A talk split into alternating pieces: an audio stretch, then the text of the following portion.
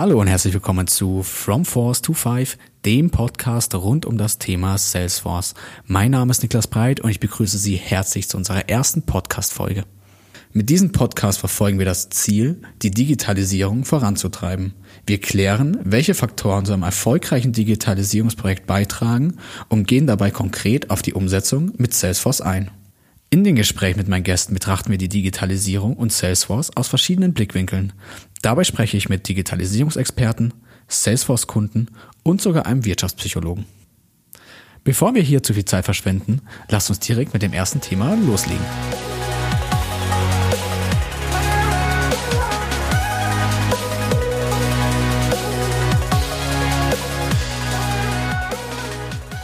In unserer ersten Folge möchten wir klären, wie Unternehmen von der Digitalisierung profitieren können. Dabei räumen wir häufige Missverständnisse aus dem Weg. Außerdem beantworten wir die Frage, wie Salesforce zur Selbstdisziplinierung beitragen kann und was eigentlich Ärzte und Salesforce-Berater gemeinsam haben. Ich habe mir hierzu jemanden ganz Besonderen eingeladen. Mein Gast sagt selbst über sich, wenn der Baum brennt und das Unternehmen in die Notaufnahme muss, dann wird er gerufen. Sein Lebenslauf sagt über ihn, er ist erfolgreicher und international tätiger Interim Manager. Ich nenne ihn aber einfach nur Unternehmenslüsterer. Er hat bereits einige erfolgreiche Digitalisierungsprojekte durchgeführt und geleitet. Neben seiner Tätigkeit als Unternehmenslüsterer ist er außerdem Buchautor. Ulvi Aydin, vielen Dank, dass du heute die Zeit genommen hast und hier sein kannst. Ich hoffe, ich habe keine wichtigen Informationen über dich übersehen. Nein, alles gut, Nick. Vielen Dank. Also vielen Dank für die Einladung. Vielen Dank, dass ich hier sein darf. Ich finde Sales 5 sowieso klasse. Seitdem ich euch kenne, bin ich ja auch ein Salesforce-Fan. Durch euch, muss ich ganz ehrlich sagen. Und freue mich, dass ich hier so ein bisschen berichten kann über das, was ich mache und was so Digitalisierung in meiner Welt bedeutet. Ulvi, wir sprechen heute über die Digitalisierung von Unternehmen, welche Rolle dabei Salesforce spielt, welche Hürden dabei auftreten und wie diese zu überwinden sind. Bevor wir aber in das eigentliche Thema einsteigen, erstmal die Frage an dich. Wie bist du überhaupt Interim Manager geworden? Wie wird man das? Ja, also das ist ganz spannend. Mich fragen ja viele Leute. Ich mache das jetzt seit 15 Jahren. Also ich war ja in der klassischen Economy, war Vertriebsleiter, war Exportleiter, war Marketingmanager, wurde dann Geschäftsführer und irgendwann habe ich mal einen Job gemacht, den irgendwie keiner wollte. Ja, und dann habe ich mal gesagt, das und das will ich dafür haben an Mitteln, an Instrumenten und natürlich auch an Entlohnung. Und dann habe ich irgendwann festgestellt, ach, ich bin ja wohl Interim Manager. Also im Wesentlichen, wenn mich einer fragt, was macht ein Interim Manager, da sage ich, der Unterschied ist ganz gut zu erklären. Unternehmensberater zu Interim Manager. Unternehmensberater kommt rein und sagt, wie man bestimmte Sachen tun sollte nach einer guten, klugen Analyse und geht dann in der Regel wieder. Der Interim Manager macht eigentlich das Gleiche, aber der bleibt und setzt das um.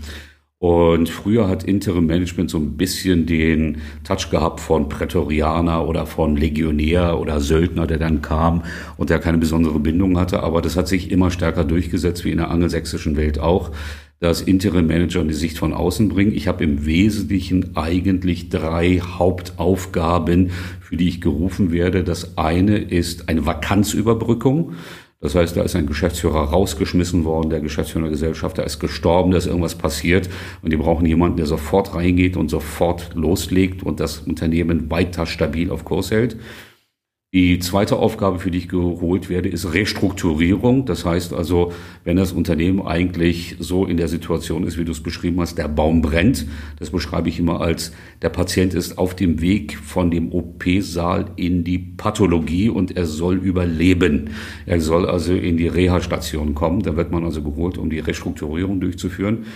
Und auch relativ häufig, der dritte Punkt ist Know-how-Transfer. Also man will etwas machen, was man selber nicht kann also in den Markteintritt äh, hinein äh, planen, USA oder ein neues Produkt reinbringen oder eine neue Distribution aufbringen. Das sind eigentlich so die wesentlichen Aufgaben. Es klingt auf jeden Fall sehr spannend und abwechslungsreich. Aber Ulvi, was sind eigentlich die Punkte, die dich in deiner Tätigkeit am meisten reizen? Ja, es gibt so zwei Sachen. Die eine Geschichte ist, du siehst und erlebst eigentlich immer neue Situationen, neue Szenarien, neue Menschen, neue Produkte, neue Welten, neue Märkte. Und dann stellst du fest, es gibt eine ganz äh, große Schnittmenge an Sachen, die da zu tun sind. Also das Neue reizt mich und mich reizen in der Regel eigentlich auch immer schwierige Aufgaben. Leichte Aufgaben sind dann irgendwie hm, auch okay, ja. Aber mich interessieren eigentlich so die Challenges, wenn man so neudeutsch sagt. Also du hast immer wieder neue Herausforderungen. Ich gehe in der Regel auch klüger raus aus diesen Mandaten. Äh, ich habe zum Beispiel ein Mandat gehabt für Schreibgeräte, für Spielwaren, für Mineralfutter, für Tierkraftfutterstoffe. Äh, jetzt habe ich gerade so ein Unternehmen der künstlichen Intelligenz oder eine Technikplattform für Gehörlose. Also das ist so ein ganz breites Spektrum, macht ganz viel Spaß, aber verlangt auch viel. Vielen Dank, Ulvi. Ich habe in deiner Vorstellung erwähnt, dass du auch Buchautor bist. Das letzte Buch von dir, Der goldene Arschtritt, darin gibst du Tipps, wie Führungskräfte und das Management Unternehmen wieder auf die richtige Bahn bekommen. Aber wie sieht eigentlich konkret ein goldener Arschtritt aus? Äh, das hat drei Komponenten, drei Aspekte. Das eine ist, ein Interim-Manager ist unabhängig. Das heißt, der hat keine Vergangenheit, der hat keine Zukunft, der will nichts, der will keinen Arbeitsvertrag, der will kein Auto, der will keinen großen Schreibtisch. Deswegen kann er komplett objektiv sein in alle Richtungen. Das heißt also, häufig bin ich ein ziemlich unbequemer Wahrheitensager gegenüber Aufsichtsrat und Gesellschaftern. Da kann ich schon mal sagen, Leute, die Scheiße habt ihr hier eingebrockt, weil ihr führt den Laden, euch gehört der Laden seit zehn Jahren, ihr habt immer irgendwie alles abgenickt. Siehe Stichwort Wirecard. Ja, sind natürlich die Mitarbeiter, die den Laden verkackt haben und nicht nur der CEO, sondern den hat ja jemand ganz lange gewähren lassen. Das heißt also, du kannst unverblümt sprechen und das ist schon häufig ein Arschtritt. Die Leute empfinden das als Arschtritt, wobei das nur Wahrheit ist. Also es kommt ja auch ein bisschen auf die gefühlte Geschichte an. Zweite Geschichte ist, Management ist halt eben auch die Fähigkeit, das Notwendige zu tun. Und eine der menschlichen Eigenschaften ist, dass man immer so Übersprungshandlungen hat. Also man tut so Dinge, die auch irgendwie wichtig sind, aber eigentlich nicht des Pudels Kern treffen. Und dann kannst du natürlich als unabhängiger Interim Manager reinkommen und sagen, kann man so machen, ist aber falsch. Und da guckt dich dann jemand großartig an und sagt, naja, die, dir traut, äh, es traut sich halt keiner, dir das zu sagen, lieber Geschäftsführer, Abteilungsleiter, Unit Manager. Aber das, was du machst, wird in der Küche ganz anders besprochen. Das ist auch ein goldener Arschtritt. Also ähm, das kann man auch ein bisschen übersetzen mit an die Schultern nehmen und rütteln, wachrütteln.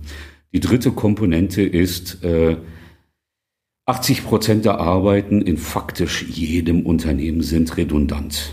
Das ist so. Das heißt, du kommst dann rein und siehst dann in der Buchhaltung irgendwie sieben Leute und dann sage ich immer, dann mache ich mal eine Messung, KPIs, dazu kommen wir ja nochmal, sage ich, wie viel Ausgangsrechnung, wie viel Eingangsrechnung habt ihr eigentlich? Und wenn ich dann irgendwie so höre, äh, schlag mich tot, 13.000 Eingangsrechnungen und, und 24.000 Ausgangsrechnungen, dann sage ich, boah, dafür braucht ihr sieben Leute, ist ja der Hammer, ja, weil damit könnte man ja theoretisch auch eine Milliarde Euro Umsatz machen. Und diese Wahrheiten auszusprechen, wird häufig als goldener Arschtritt wahrgenommen und er ist auch so gemeint, ist nicht jedermanns Sache. Es gibt auch Mandate, wo dann die Leute sagen, nee, wir wollen diese Wahrheit nicht hören. Und da muss man sagen, okay, dann macht halt weiter. Und es gibt halt ganz viele Unternehmen, die sagen, ist ja der Hammer. Ich habe ja ein Buch geschrieben, das nennt sich auch provokativ so. Und da sagen viele Leute, hm, gut, dass das mal einer so ausspricht. Ulvi, man merkt, du bist ein Mann, der verändern möchte, der anpackt und du sagst auch schließlich über dich selbst, dass du den Arschtritt verteilst, den Unternehmer brauchen. Ähm, ich kenne aber auch ein Zitat von dir, wo du dich selbst als Zahlenflüsterer beschreibst, das mit deiner Formel fünf Erfolgs-KPIs. Ähm, wie passt das eigentlich zusammen und welche fünf Erfolgs-KPIs sind das? Also das ist überhaupt gar kein Widerspruch. Zahlenflüsterer ist so ein bisschen wie der Pferdeflüsterer. Die Zahlen sprechen ja zu mir, ich spreche zu den Zahlen. Und ich verachte jeden Geschäftsführer, jeden Vorstand, der nicht mit seinen Zahlen spricht. Also KPIs, die fünf wichtigsten KPIs bedeutet eigentlich überhaupt fünf wichtigste KPIs zu haben und im Unternehmen auch zu kommunizieren. Das kann von Unternehmen zu Unternehmen unterschiedlich sein. Ich nenne euch ein Beispiel. Wenn ein Unternehmen ganz hohen Lagerbestand hat, Altbestand hat, dann kann ein KPI sein Altheiten am Lager oder Working Capital, weil da ist ja gebundenes Kapital, das immer schlechter wird, immer weniger wert wird. Also muss ich ja lossehen, zusehen, dass ich diesen Krempel irgendwie loswerde. Das bedeutet, ich muss mir jeden Morgen angucken, hat sich mein Working Capital irgendwie, mein Working Capital Reduction Program irgendwie ausgezahlt? Funktioniert das? Und häufig wird das gemacht, aber nicht getrackt. Und KPIs sind nur dann wichtig, wenn sie jeden Tag getrackt werden. Oder aber, ich bringe ein neues Produkt auf den Markt und sage, ich habe vor, dieses Jahr fünf Prozent meines Umsatzes oder fünf Prozent meines EBITs damit zu machen. Das ist ein KPI. Und das sollte jeder wissen, also vom Lagerarbeiter über Buchhaltung, weil das ist eines der strategischen Punkte dieses Unternehmens. Also sollte ich mir jeden Morgen anschauen, bin ich bei vier, fünf, sechs, sieben Prozent. Wenn ich andauerhaft, dauerhaft bei drei bin, dann weiß ich ja, ich werde die fünf nicht erreichen. Aber ich werde es nie erfahren und werde auch nicht irgendwas anderes machen können, wenn ich diese fünf Prozent nicht tracke. Oder ganz wichtig, es gibt nur zwei Quellen des Umsatzwachstums aus bestehenden Kunden und aus neuen Kunden. Also habe ich ein KPI für Neukunden, weil ich weiß, an Neukunden muss ich marketingmäßig was anderes machen als bei bestehenden Kunden. Neukunden muss ich irgendwie anders ansprechen, muss ich irgendwie anders angehen. Und wenn ich manchmal Vorstände oder Geschäftsführer frage, was sind denn eure fünf wichtigsten KPIs? Dann kriege ich manchmal so den Hinweis, da muss ich mal Controlling fragen. Oder Mensch, Meier, Indienstleiter, kommen Sie mal her. Der hat eine Frage nach den fünf wichtigsten KPIs. Da sage ich, schon verloren, schon verloren. Und da sage ich, diese fünf wichtigsten KPIs müsst ihr auch kommunizieren, leben. Egal, ob er das ans schwarze Brett schreibt oder ob er das jeden Morgen in einer Stand-up-Runde äh, bekannt gibt, dann sagen viele, ich kann doch nicht allen Mitarbeitern die KPIs sagen. Ich sage, okay, dann halt sie doof, ist eine freie Entscheidung. Ich sage ja nicht, dass ihr die PIN für das Online-Banking bekannt gibt. Ich sage ja nur, wir wollen dieses Jahr idealerweise jede Woche fünf Prozent unseres Umsatzes machen mit dem neuen Produkt oder mit neuen Kunden oder wir wollen unser Working Capital reduzieren oder wir wollen unseren Verlust halbieren, kann auch ein KPI sein. Also es kommt immer darauf an aufs Unternehmen. Kluge Unternehmen haben fünf wichtige KPIs, die jeder kennt und die für jeden so ein Kompass sind, wie beim Segeln. Muss auch mal auf den Kompass schauen, bin ich, habe ich noch den richtigen Kurs. Wenn du eine Kursabweichung hast, dann musst du etwas tun, damit du wieder auf Kurs kommst. Dove Unternehmen und nicht erfolgreiche Unternehmen haben keine KPIs oder haben welche und verstecken die, kennt nur die Geschäftsführung. Punkt. So einfach ist das, erfolgreiche von erfolglosen Unternehmen zu unterscheiden. Vielen Dank, Ulvi. Äh, lass uns zum eigentlichen kommen.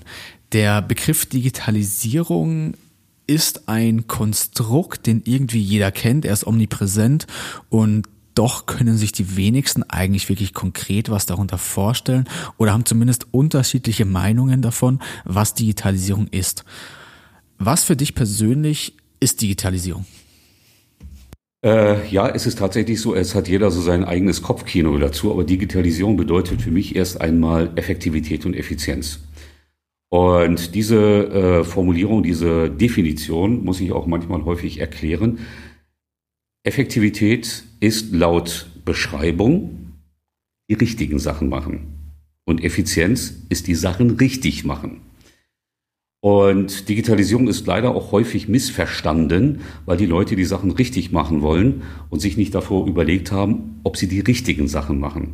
Also Digitalisierung bedeutet, nicht konsekutiv zu arbeiten, sondern simultan zu arbeiten. Das heißt, jemand in der Buchhaltung kann möglicherweise durch eine Digitalisierung nicht nur manuell buchen, das wäre eine konsekutive Arbeit, sondern kann simultan gleichzeitig feststellen, wenn Automatisierungsprozesse da sind, Digitalisierungsprozesse, das heißt also automatische Verbuchen mit einer Schnittstelle zu FIBU aus dem Vertrieb und so weiter, dass er sieht, ob der Kunde möglicherweise schon ein Risiko darstellen wird, also ein OP-Risiko oder ein Wertberichtigungsrisiko darstellen wird. Das ist Digitalisierung. Das bedeutet, ich muss erstmal das Richtige machen, den Buchhaltungsmenschen helfen, digitales Arbeiten zu verstehen und nicht konsekutiv eine Rechnung nach der anderen zu vorkontieren und dann zu buchen sondern das automatisiert machen zu lassen. Das ist Digitalisierung. Und dann die Arbeit des Buchhalters, des Menschen in der, im Rechnungswesen, dafür zu sorgen, dass der aus diesen Sachen die richtigen Sachen macht oder ableitet. Bedeutet also, aha, ich erkenne, da habe ich ein OP-Problem oder da habe ich Chancen oder da habe ich Risiken. Das ist Digitalisierung. Und Vertrieb bedeutet das im Wesentlichen auch, wem verkaufe ich was, äh, Routenplanung bedeutet Digitalisierung, Sternfahrten und Kreisfahrten. Das hatten wir früher alles, ja.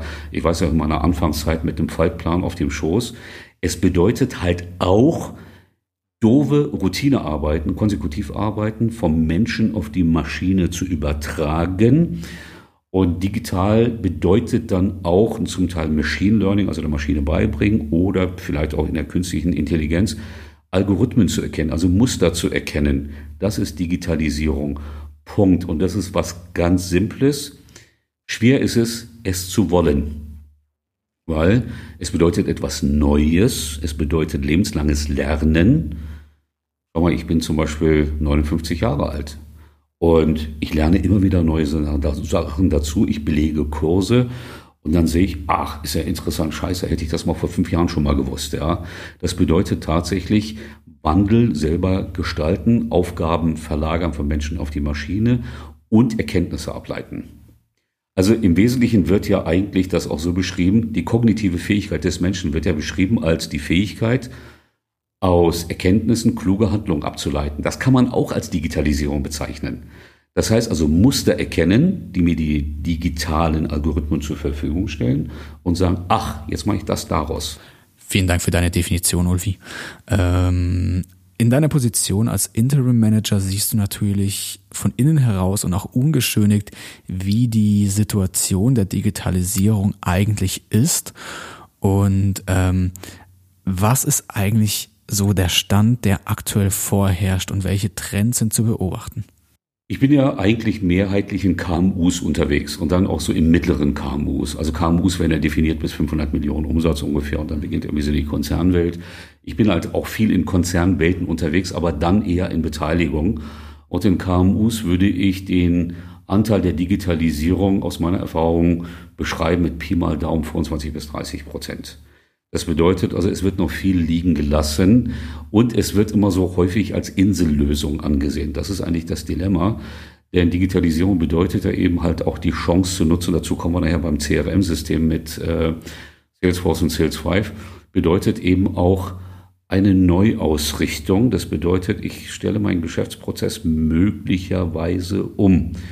Das erleben wir, dass es ganz viele Verwerfungen gibt in ganz vielen Branchen äh, zum Beispiel Lebensmittelindustrie, Fleischindustrie, da gibt es eine Verwerfung. Es gibt eine Neuausrichtung der Menschheit. Es gibt 10 Millionen Vegetarier. Das heißt also, äh, Lidl und, und Aldi und Co. messen an ihren Kassen, was da so passiert und versuchen aus diesen Erkenntnissen kluge Handlungen abzuleiten. Digitalisierung bedeutet eben nicht nur in der Buchhaltung zu automatisieren, sondern anzufangen vom ersten Kundenkontakt wo der Kunde noch gar nicht weiß, dass er ein Kundenkontakt ist, bis hin zur Rechnungsschreibung und dann kommt der Prozess wieder in der Schleife, was tue ich, damit der Kunde wiederkommt. Also äh, das Dilemma ist im Augenblick 25 bis 30 Prozent sehe ich an Digitalisierungsrealisierung und ich sehe den Disziplinierungsprozess der Organisation noch mit hohem Nachholbedarf. Du hast meine nächste Frage schon leicht vorweggenommen. Ich möchte die Frage trotzdem noch einmal stellen, um zu sehen, ob neue Erkenntnisse herauskommen. Welche Fehler werden auf dem Weg zur Digitalisierung deiner Meinung nach am häufigsten gemacht? Äh, Digitalisierung wird häufig wahrgenommen, also das ist wahrscheinlich der größte Fehler, den ich häufig erkenne, dass die Wahrnehmung herrscht, dass die Einstellung herrscht, das müssen wir jetzt auch tun, damit wir erfolgreich sind. Nein, das ist nicht so. Du musst dein Selbstverständnis haben. Ich will es folgendermaßen beschreiben. Einer meiner Lieblingszitate, mit denen ich mich selber zitiere, also ich zitiere auch gerne andere Leute, da gibt es ganz viele kluge Sachen, aber zitiere ich mich selber. Es gibt keine Unternehmensstrategie ohne eine Unternehmerstrategie. Ist nicht existent, geht nicht, ist nicht denkbar. Und wenn man eine Unternehmensstrategie machen will ohne eine Unternehmerstrategie, wird das in der Regel nichts. Ganz selten, dass das mal funktioniert. Also eine Unternehmerstrategie kann bedeuten, dass einer sagt, ich will viel Geld verdienen, ich will mit 40 Jahren Millionär oder Milliardär sein. Kann eine Unternehmensstrategie sein. Es kann allerdings auch eine Unternehmensstrategie sein, zu sagen, ich will die Welt ein Stück weit revolutionieren oder Welt verbessern. Wenn der Unternehmer sagt, ich erkenne die Chancen in einer vernetzten Welt, in einer offenen Kommunikation und will meine Mitarbeiter daran teilhaben lassen, dann denkt er sein Unternehmen ganz anders. Es gibt zum Beispiel Unternehmen, die veröffentlichen die Gehaltsliste aller Menschen im Unternehmen. Das ist Vernetzung, das ist Öffentlichmachung oder die veröffentlichen, wer wie unterwegs ist von den Kunden her, wer wie gekauft hat. Das heißt also Betroffene zu Beteiligten machen. Also nicht Mitarbeiter nur als Mitarbeiter sehen. Und dann betrifft es den Bereich der Digitalisierung. Das heißt, was ist mein Geschäftsmodell? Ist mein Geschäftsmodell das Einpacken und Verpacken von Ware? Nein, das kann ich möglicherweise outsourcen. Ich kann es digitalisieren. Oder wir sehen das bei Amazon zum Beispiel oder DHL bietet es auch demnächst an ich kann möglicherweise erfahren, dass mein Paket nur noch drei Straßenblöcke entfernt ist und es kommt in zehn Minuten bei mir an. Das bedeutet, ein Produkt macht heutzutage physisch nur noch 25 Prozent der Kaufentscheidung aus. 75 Prozent sind nicht physische Produkte um das physische Produkt. Das war vor 20 Jahren noch anders. Ich nenne euch ein Beispiel. Früher gab es ja Autoprospekte und die waren voller technischer Details. Und heute geht man davon aus, das Auto funktioniert schon und die Autoprospekte, es gibt ja keine Prospekte mehr, aber die digitalen Broschüren zeigen lauter Surfbrett, tragende Hunde äh, mit Hunden draußen, Jäger und Schwimmer und was weiß ich was, alte und junge Mann und Frau Hand in Hand, ja. Und so ist es halt auch, die Digitalisierung ist Teil des Produktes. Wenn ich es so verstehe und sage, dass ich dem Kunden sage, es ist in zehn Minuten bei dir. Ich nehme jetzt so ein ganz banales Beispiel. Ist das Teil der Jacke oder der Joghurtpackung oder des Fernsehers. Das heißt, wenn ich Digitalisierung nicht sehe als notwendiges Übel, wenn ich Digitalisierung nicht sehe als Prozess, mehr zu verkaufen, sondern wenn ich Digitalisierung sehe als Teil meiner Produktwahrnehmung, dann bin ich auf dem richtigen Weg. Und wenn ich das nicht tue, dann ist es halt irgendwie, dann mache ich halt irgendwas, dann baue ich ein Potemkisches Dorf. Und ich gebe noch eine Prognose ab. In der gesamten Konsumartikelwelt, auch in der Dienstleistungswelt, wird das physische Produkt oder die reine Dienstleistung, ist ja kein physisches Produkt, wird in der Bedeutung noch weiter schwinden. Nicht, weil es weniger wird, sondern weil die nicht physischen Produkte um das physische Produkt noch bedeutsamer werden. Das ist Digitalisierung. Das bedeutet, das zu erkennen, ist eines der Erfolgstreiber oder Erfolgsverhinderer. Also wenn ich dir nun die Frage andersrum stellen würde, das heißt positiv formuliert, welche Faktoren sind dafür ausschlaggebend, dass Digitalisierung erfolgreich ist, wäre deine Antwort einmal das Erkennen von Chancen in der Digitalisierung und zum anderen, dass es nicht heißt, man muss anderen hinterherlaufen um am Markt überhaupt noch präsent sein zu können, sondern man soll seinen eigenen Vorteil darin sehen. Ist das äh, korrekt so verstanden worden? Absolut, absolut. Also natürlich muss das Produkt gut sein. Ich nenne euch noch ein anderes Obstacle, einen anderen Engpass, den es häufig gibt. Ich muss natürlich auch meinen Wettbewerb kennen. Ich muss ein echtes USP haben. Das ist einer meiner anderen Lieblingsthemen. USP sagt immer jeder, ja, ich habe ein USP, ich habe ein einzigartiges Produkt. Ich sagen, Leute, ich muss euch enttäuschen, das ist kein USP. Das denkt jeder von seinem Produkt. Weil ich habe ein gutes Preis-Leistungs-Verhältnis. Und dann fange ich häufig mit meinem internationalen Background ein kleines Semantik-Seminar an. Ich sage, was ist denn der Unterschied zwischen Preis-Leistung und Preis-Nutzen? Dann löse ich das immer relativ schnell auf. Ich sage, Preis-Leistung ist was Objektivierbares. Ja, also das Mineralwasser sprudelt ja, und ist nicht still oder ist nicht, schmeckt nicht salzig. Das ist irgendwie objektivierbar. Aber es kann sein, dass, der, dass eine alte historische Ente aus dem Jahr 1962 für einen Menschen, der gerne Auto fährt, einen viel höheren Preis-Nutzen hat als ein Porsche für 200.000 Euro. Weil das ist der persönliche, der individuelle Nutzen, den jemand hat. Und die Digitalisierung schafft eben diesen Preis-Nutzen, dieses Preis-Nutzen-Verhältnis besser abzubilden, besser darzustellen. Denkt mal an zum Beispiel Intelligent Pricing, also künstliche Intelligenz bei Pricing.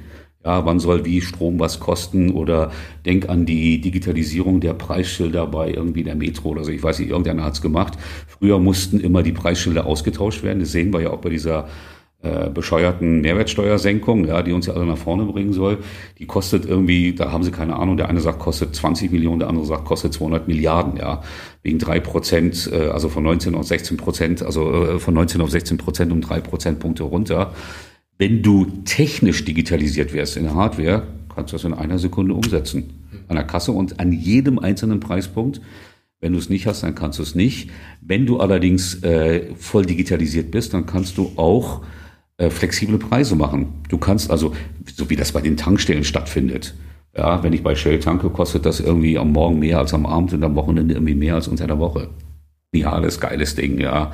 Also wenn man sich mal vorstellt, so vor 20, 30 Jahren gab es Facebook nicht, gab es WhatsApp nicht und gefühlt Apple auch nicht, klar, die gab es schon, ja. Und dann gab es Salesforce irgendwie auch nicht. Und dann hat jemand etwas eigentlich total Kluges getan, hat gesagt, ich will diesen Prozess der Kundenansprache, der Kundengewinnung und der Kundendurchschleusung in meinem Unternehmen prozessual klug darstellen, klug abbilden. Fand ich eine geniale Nummer. Und dass Lahner so groß geworden ist, ist schon mal total äh, stark. Also super cool ist natürlich, man hört deine Begeisterung für das ganze Thema Salesforce. Äh, man merkt, du brennst irgendwie dafür. Aber jetzt nochmal ganz konkret, was gefällt dir eigentlich so gut an Salesforce? Also was ich daran genial finde ist, und so beschreibe ich das auch, ein CRM-System, insbesondere von Salesforce, ist ein Selbstdisziplinierungsinstrument. Das heißt, du kannst dir einen Prozess geben, den du so noch nicht hattest. Also ich plädiere auch mal sehr dafür zu sagen, Salesforce kommt mal her oder Sales 5, ja, ihr seid ja Platin-Berater, glaube ich, nicht? Also äh, bevorzugter Berater und Implementierer. Und ich habe ja mit euren Leuten zu Anfang gesprochen. Ich war, fand das total genial. Die haben eine echte Anamnese gemacht, also wie so ein Arzt. Der sagt, erzählen Sie mal, rauchen Sie, trinken Sie, essen Sie. Also dann halt die entsprechenden geschäftlichen Fragen. Und dann habe ich so, dann war ich so ein bisschen genervt zu Anfang. Ich gesagt, wieso wollen die denn die ganze Scheiße hier wissen, nicht? Und dann haben die gesagt, ja, das könnte man so machen, könnte man so machen, aber es bedeutet dann das und das. Das heißt, das war eine ganzheitliche Betrachtung, sprich Anamnese. Und dann ist das Thema CRM-System und Salesforce für mich ein Selbstdisziplinierungsinstrument. Das heißt, egal ob ich das nun Trichter nenne oder Funnel nenne oder roten Faden nenne, ich beschreibe die Prozesse, wie ich einen Kunden anspreche und dann gehe ich von bestimmten Annahmen aus. Ich habe eine Conversion Rate von so und so und wenn der dann rausfällt, dann mache ich das und das. Und diesen Prozess, sich selber aufzulegen, den haben ganz wenig Unternehmen. Und der hat auch mir immer sehr stark geholfen zu sagen, auf welcher Stufe des Prozesses bin ich jetzt eigentlich gerade mit dem Kunden. Also es ist ein Selbsterkenntnis, Anamnese, und ein Selbstdisziplinierungsprozess, diese Schritte dann auch einzuhalten und zu sagen, okay, das kann jemand rausfallen, meine, meine Conversion Rate ist irgendwie zwei Prozent, fünf Prozent, zehn Prozent. Und dann die Frage zu überlegen, und das machen viele Unternehmen nicht, was mache ich denn mit den 80, die nicht in meinen Sales Funnel die nächste Stufe runtergegangen sind, weitergegangen sind? Dass die Technologie stabil ist, hat mir total gut gefallen. Ich bin auch immer für das Standard-Layout. Also ich ändere da ungern etwas. Ja, ich sage, ich unterwerfe mich gerne der Disziplinierungsregel, also diesem Algorithmus, diesem prozessualen Thema. Das fand ich immer sehr gut. Das ist sehr interessant zu hören, dass du dich gerne von diesem System unterwirfst, um dich oder vielleicht auch das komplette Vertriebsorgan zu disziplinieren. Ähm, was natürlich auch indirekt ein Lob für diese ganze Logik ist, die in diesen CRM-Programmen oder eben in unserem Fall in Salesforce steckt. Ähm, wir müssen uns aber auch nichts vormachen, wenn man vielleicht äh, überlegt oder wenn das Unternehmen gerade eben kurz davor ist zu digitalisieren und sich die Frage stellt, welches Tool ist eigentlich für mich das Richtige? Fällt dabei die Wahl immer auf Salesforce oder wie sieht eigentlich dieser Entscheidungsprozess aus, beziehungsweise wie sollte er deiner Meinung nach aussehen? Also es ist folgendermaßen, es gibt leider ein Dilemma, äh, was bei die Entscheidung, was die Entscheidungsfindung angeht. Damit will ich vielleicht anfangen. Die Entscheidungsfindung wird häufig auf die IT verlagert, was natürlich vollkommener Blödsinn ist, weil das ist keine IT-Frage. Ich verlagere die Entscheidung für ein CRM-System immer an die Marketingabteilung. Weil Marketing ist für mich der Kopf des Going to Market. Das schließt den Vertrieb mit ein. Und das ist ein Instrument, wo der Kunde im Mittelpunkt steht. Also wo ich den Kunden anschaue. Deswegen ist das der häufig gemachte Fehler, dass die IT dann entscheidet, ja, das passt bei uns ganz gut rein, das passt bei uns irgendwie nicht ganz gut rein. Und äh, IT-Leiter haben dann häufig dann auch ihre eigene Denke. Ich finde, dass Salesforce häufig äh, vor, dass Salesforce einen sehr, sehr guten Ruf hat. Ähm, aber es gibt dann auch manchmal andere Systeme, mit denen gearbeitet wird, weil irgendjemand sagt, hat dann immer irgendein, ähm, irgendein Instrument da. Wenn sie gut genutzt werden, dann sage ich immer, don't uh, change a running system oder don't fix it if it's not broken. Also wenn die sich damit wohlfühlen, dann sage ich auch, dann lass das. Aber häufig ist es so, dass entweder das System nicht gut genutzt wird oder nicht irgendwie angewandt wird. Da sage ich mal, Leute, ich, ich kann euch nur sagen, ich habe viermal mit Salesforce gearbeitet und wie gesagt, zwei der Projekte total happy mit Sales 5. Da sage ich mal, ich kann euch nur empfehlen, macht das, da habt ihr keine Kopfschmerzen ist ein rein cloud-basiertes System, also ihr habt keine Netzwerkausrüstung, keine Geschichten. Das Preismodell ist vernünftig, ist klar und dann gibt es Undock-Module für äh, Rechnungserstellung zum Beispiel, ja, wo ich dann, keine Ahnung, mit so einem Billing-Tool arbeiten kann oder wie ich mit dem Marketing-Tool arbeiten kann. Aber wichtig ist, und das ist das allerwichtigste System, was nichts mit Hardware und Software zu tun hat. Es gibt einen Spruch, den habe ich gelernt von einem Prof, der ist lange Zeit verstorben am Handelsinstitut an der Uni in Saarbrücken. Professor Tietz, der hat mal damals gesagt, ID damals war ich ein junger Mann, ja, der hat gesagt, denken Sie dran, Information schlägt Ware, und Systeme schlagen Informationen. Punkt. Und das trage ich seitdem, das ist ein Zitat von Professor Tietz im Kopf. Und dann sage ich mal, denkt daran, das gilt insbesondere für den Handel, äh, Database Marketing hätten eigentlich alle schon seit 20 Jahren machen sollen, macht keiner. CRM ist dann so ähnlich. Wichtig ist, ihr habt dieses System begriffen. Und dann könnt ihr mit Salesforce arbeiten und habt dann einen Implementierer, der das schon, ich weiß nicht, wie viel äh, Aufträge ihr so habt, 200, 500.000 oder so, 10.000 weiß ich nicht, ja. Denn das ist auch die Erfahrung eines Interim-Managers. Du bringst dann das Know-how aus anderen Bereichen mit rein. Das ist ja eigentlich der Wert eines Salesforce-Implementierers, der sagt, habe ich schon gemacht in der Keksindustrie, in der Spielwarenindustrie, in Dienstleistern und da hat das so und so funktioniert. Vielen Dank auch hier, Ovi. Ähm, man sagt ja oft, ähm, es gibt irgendwo eine Digitalisierungsstrategie oder zumindest eine CRM-Strategie. Ähm, was ist deiner Meinung nach der richtige Ansatzpunkt, um so eine Strategie in ein Unternehmen einzuführen? Es ist so, ähm, ein CRM-System muss erstmal Teil des Geschäftsmodells sein.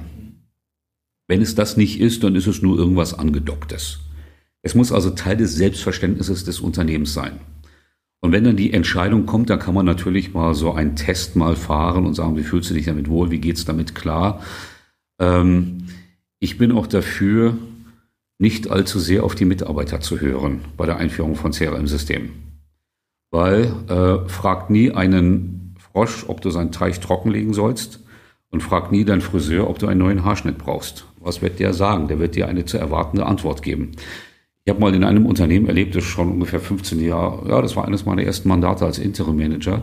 Da wurde die Oberfläche am Bildschirm eines Sales Tools, das war nicht Salesforce, wurde geändert. Da sollte der eine Button von rechts unten nach rechts oben, weil das war im alten System auch so. Also das ist eine Frage des Geschäftsmodells und damit ist es höchste Hierarchie. Es muss Teil der Strategie sein, der Business-Strategie. Noch einmal das, was ich vorhin gesagt habe. 25 Prozent der Bedeutung eines Produktes sind möglicherweise physisch und 75 Prozent sind nicht physisch. Und das CRM-System ist ein ganz wesentlicher Bestandteil der nicht physischen Produktdefinition. Und Mitarbeiter können kommen und gehen, aber das Geschäftsmodell oder das Produktmodell muss bleiben oder wird bleiben. Wir haben jetzt gerade eben sehr viel über das Thema Strategie, Salesforce, Digitalisierung gesprochen. Ähm, wenn man diesen Themenblock jetzt abschließt mit einer letzten Frage, welche drei größten Learnings würdest du Unternehmern durch deine Erfahrung mitgeben wollen? Ja, also das, mein Lieblingsthema ist immer KPI, KPI, KPI. Das ist der erste Punkt. Äh, es gibt so einen schönen Spruch, wenn ich weiß, wo er hin will, muss ich nicht wundern, wo er ankommt. Das gilt fürs Segelschiff genauso wie für das Unternehmen, das du führst. Und du kannst dein Segelschiff nur gescheit führen und dein Unternehmen nur, also steuern und dein Geschäft nur gescheit führen, wenn du äh, den Mitarbeitern klar machst, also denjenigen, die virtuell auf dem Segelboot sind, die segeln jetzt von Bordeaux los und wir segeln nach Rio oder nach Havanna oder ich weiß nicht, nach Kuba oder nach New York. Das muss klar sein. Nur dann hast du die Kraft. Nur Wind in Segeln oder Geld reicht allein nicht. Und wenn du dann sagst, Leute, wir hatten uns eigentlich vorgenommen, wir wollten, keine Ahnung, zehn Prozent Umsatzanteil Neuheiten haben und wir sind bei elf Prozent, dann ist das ein Hooray-Thema. Zweite Geschichte ist ähm, eine Lehre, definiere dein äh, Unternehmen so, deine Strategie so, dass du es in zwei Minuten, besser noch in einer Minute, aber sagen wir mal zwei Minuten ohne jegliche technische Hilfsmittel sagen kannst. Der klassische Elevator Pitch oder Flugzeugsitz. Ich sitze neben jemandem oder stehe im Fahrstuhl. Ich habe zwei Minuten, besser nur eine Minute. Das ist das, was viele Unternehmenslenker nicht können. Auf den Punkt gerade sagen, was so geil daran ist, dass wir in diesem Unternehmen gerade das machen, was wir gerade machen und was uns so viel von den anderen absetzt. Und das dritte Thema, das dritte Thema ist eigentlich das äh, wesentliche Thema, ist Keep it small and simple. Bedeutet, ähm, äh, Broschüren kürzer fassen bedeutet Unternehmensseiten kürzer fassen, bedeutet auch Unternehmensleitsätze und bestimmte Sachen einfach kurz fassen. Du kannst jede Unternehmensstrategie, das habe ich an Salesforce und an Sales5 insbesondere auch immer total gemocht, in zehn Seiten abbilden. Mach noch eine Dankesformel, da kannst du elf Seiten machen. Also, Äh, noch einmal KPIs, noch einmal in zwei Minuten äh, Unternehmensstrategie präsentieren. Und die dritte Geschichte ist KISS, Keep it small and simple.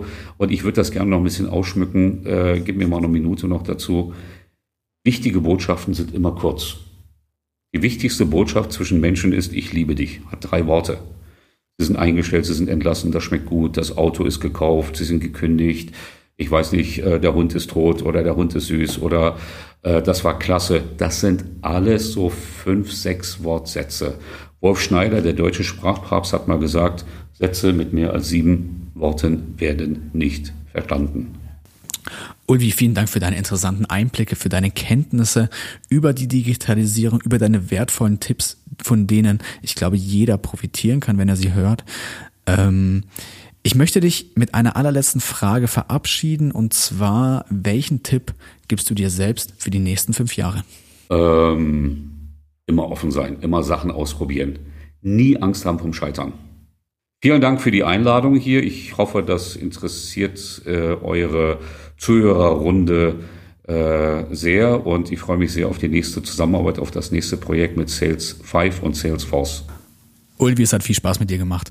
Für den Rest hier geht's in vier Wochen weiter. In der Zwischenzeit freuen wir uns über Vorschläge und Feedback einfach an marketing at sales5.com. Die E-Mail-Adresse ist auch noch einmal unten in der Beschreibung markiert.